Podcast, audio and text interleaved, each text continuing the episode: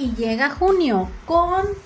30 posibilidades para emprender nuestro propio crecimiento y de alguna manera hacernos notar que podemos nosotros empezar con ese crecimiento a nivel personal que nos lleve a reconocer la importancia de nuestro autoconocimiento, ver todo lo que tenemos que ir venciendo a lo largo de nuestra exploración personal, las etiquetas, nuestro amor propio, la parte en la que podemos nosotros proyectar como crecimiento entre nuestras metas. Acompáñanos todos los días a partir de de este mes, este mes en nuestro formato de lunes a viernes, llevándonos a un momento de reflexión que nos lleve a entender que el crecimiento personal es parte de nuestro equilibrio mental. Acompáñanos todos los días en punto para poder reflexionar un poquito sobre temas de interés que nos ayuden a nuestro crecimiento personal.